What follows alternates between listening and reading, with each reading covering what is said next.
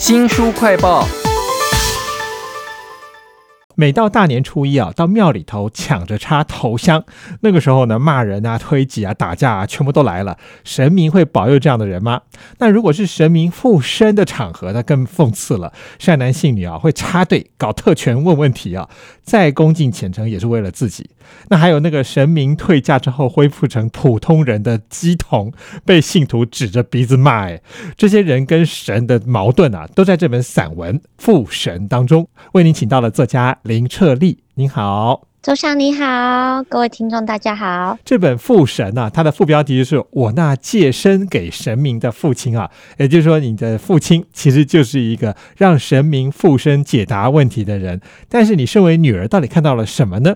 其中有一点是，你的父亲曾经在年轻的时候根本就不信神，后来为什么愿意接受神明附身啊？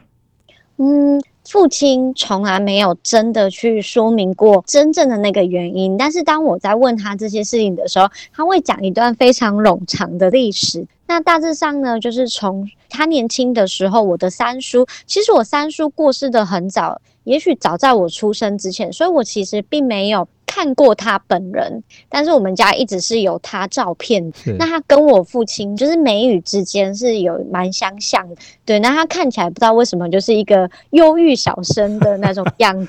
那因为我父亲就说，在手足之间，他们两个的情感是非常好的。但我后来听说，就是我三叔他就是生病了。那因为我父亲非常的疼爱他的这个弟弟嘛，那手足之间的感情又非常的好。所以当他生病的时候，我父亲就四处为他奔走，不只是寻医，也寻神这样。那中间遇到了很多神奇的一些事情。其实父亲的不幸神奇跟这个也有一点点关系。在书里面，其实你还讲到说，你的父亲一开始被神上身的时候，那个神还不是我们普通认知的那个大神呐，是一个叫有海的，像小神，是不是？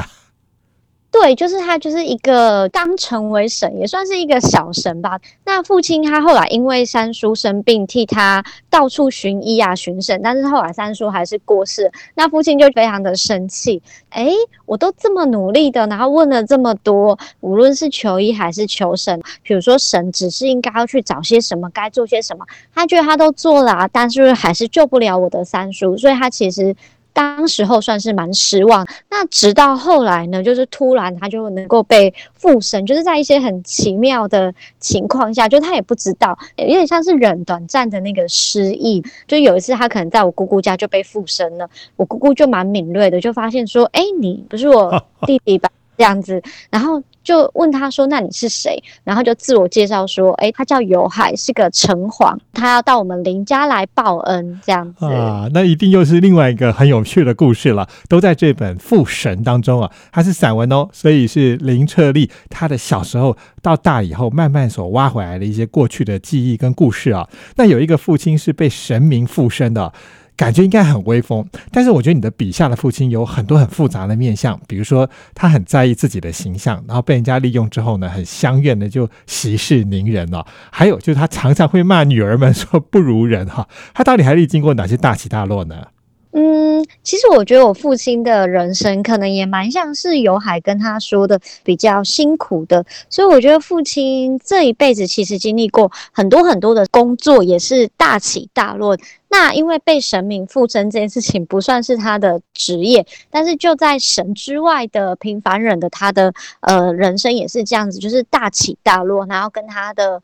亲友啊之间的关系也是好的时候很好，那不好的时候就是完全决裂，所以他整个人生都是一些感觉，就是不是大好就是大坏，就是非常的极端。那我其实小时候并没有觉得，呃，父亲能够被神明附身这件事情非常的特别，不会跟同学啊朋友去聊起。长大之后，当我开始创作、接触到文学之后，就慢慢的写下关于父亲的故事。后来我就发现。这是一件蛮特别，或者说蛮酷的一件事情，这样子。但是也有很多让人气愤的事情啊，因为这个爸爸有时候被人家欺负，很相怨啊，就是息事宁人。那在书里面，你讲到说你的这个家族啊、朋友啊，会利用你的爸爸，还有你的妈妈，都无可奈何哎。所以我看到说，比如说那个亲友上楼问神的时候，那下楼就跟你父亲讨钱。我看你的那个文笔啊，语气是非常气的事情啊。我觉得难免吧，就是作为一个小孩，看到这些事情，确实是会蛮生气的。这些事情可以分成两个面向，有一些人是他们真的是我们的亲友这样子，那他们在需要的时候，其实也会来问神；但另外一种是不是我们的家人，他们是纯粹是来问神的那些朋友们，或是不熟悉的人，亲友之间的。战争或是亲友之间的关系更复杂，那就算了。但是其实这些来问神的人，我都觉得气的是，他们常常会好像因为很熟悉我们家，然后或是常常来我们家的关系，所以他们会有一些时候他们会有一种自以为是我们家家人的那种姿态，或是他们就会跟我们很熟，这样他们就会故意对你乱开一些玩笑啊，或是我就会不太喜欢他们参与我家的事情，或是呃对。我们手足之间就是会有一些评论，这样我都会想说关你们什么事？但这件事情也跟神明没有关系啊，我就会觉得你们可不可以好好当好善男信女，管神明的事情就好了。这样，我还看到你笔下写了一位叫做合同秃大叔哈，他是甚至利用桌头的身份去让他自己的亲友插队先来问神明，我觉得这是很非常不公平的事情。那我们讲这本《父神》啊，是散文集，当然也有很文学的部分。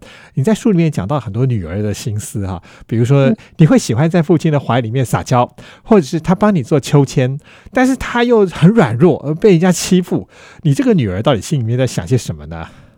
其实我觉得在里面有一篇叫做《父城》，然后就讲说我长大之后来到了父亲曾经待过的城市，然后我后来发现我跟父亲之间有很多的分歧，比如说呃，我的父亲是一个他的。地图是在他的脑海里面的记忆，但是我的地图可能是从以前的纸本地图到现在的 Google Map 这样子，所以有一次就是我要骑摩托车，那一天他刚好没有开车，然后我要骑着摩托车在这个城市，然后要送他回南部。然后我的摩托车就在路上熄火了，然后我爸就会，他是一个完美主义者，所以我们就在路上吵架，就是他有点不允许这件事情，或是他觉得我怎么没有把事情安排好的感觉，怎么会让机车熄火呢？那我会觉得那个不愉快背后其实还是充满着对彼此的爱啦。可是当下的不愉快也是真的，所以我觉得父女关系有时候就是这样子，就是有点复杂。因为小的时候，呃，我其实是很依赖他，然后我是说。作为小女儿，其实是很爱父亲，然后很向往父亲，很爱跟父亲撒娇。但是长大了之后，我们之间会有蛮多的冲突的这样子。其实林彻立在《父神》里头还写了很多很多小事哈，包括了说小时候你自己也有一种像梦游或是灵魂出窍的经验，对照你父亲的那种神明附身，也非常有趣哎。哦，对，我觉得那应该比较像是梦游，因为我也搞不太清楚这样，也许只是做了一场梦。跟父亲的借身给神明的感觉应该是不太一样，但是好像因为这样子，所以可以稍微去同理父亲，或是去感受一下，哎，父亲他在被神明附身的时候，到底是什么样的情境？这样借此去了解父亲。可是我想很多人应该问过你同样的问题，就是你到底相不相信你爸爸是借身给神明去附身？那加了这些你对父亲的爱或者抱怨，答案还是一样的吗？我觉得那个相信要分成很多的层次来探讨，但我会觉得我的相信是一种女儿对父亲的相信，呃，因为他是我父亲，所以我相信他。但是如果你要我举证说他真的可以被附身吗？科学证明，那当然我就是没有办法的。但是不论如何，就算有很多的爱跟抱怨，我觉得家人或是父女关系就是这样吧，就是有很多的爱，但是也有很多的。抱怨，但无论如何，就是我还是相信他的，就是还是相信父亲。